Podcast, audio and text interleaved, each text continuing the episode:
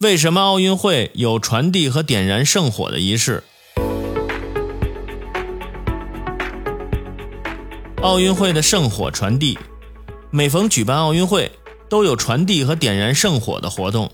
这一仪式起源于古希腊的神话传说，远古的人类是没有火的。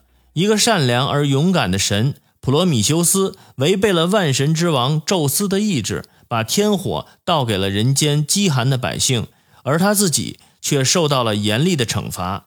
为了纪念火神普罗米修斯，人们制成火炬来传递。把火炬作为光明、勇敢和威力的象征。顾拜旦为了把奥林匹克精神永远传播开来、继承下去，提出了在奥运会上点圣火的建议。一九三六年第十一届奥运会上，这条建议正式实施。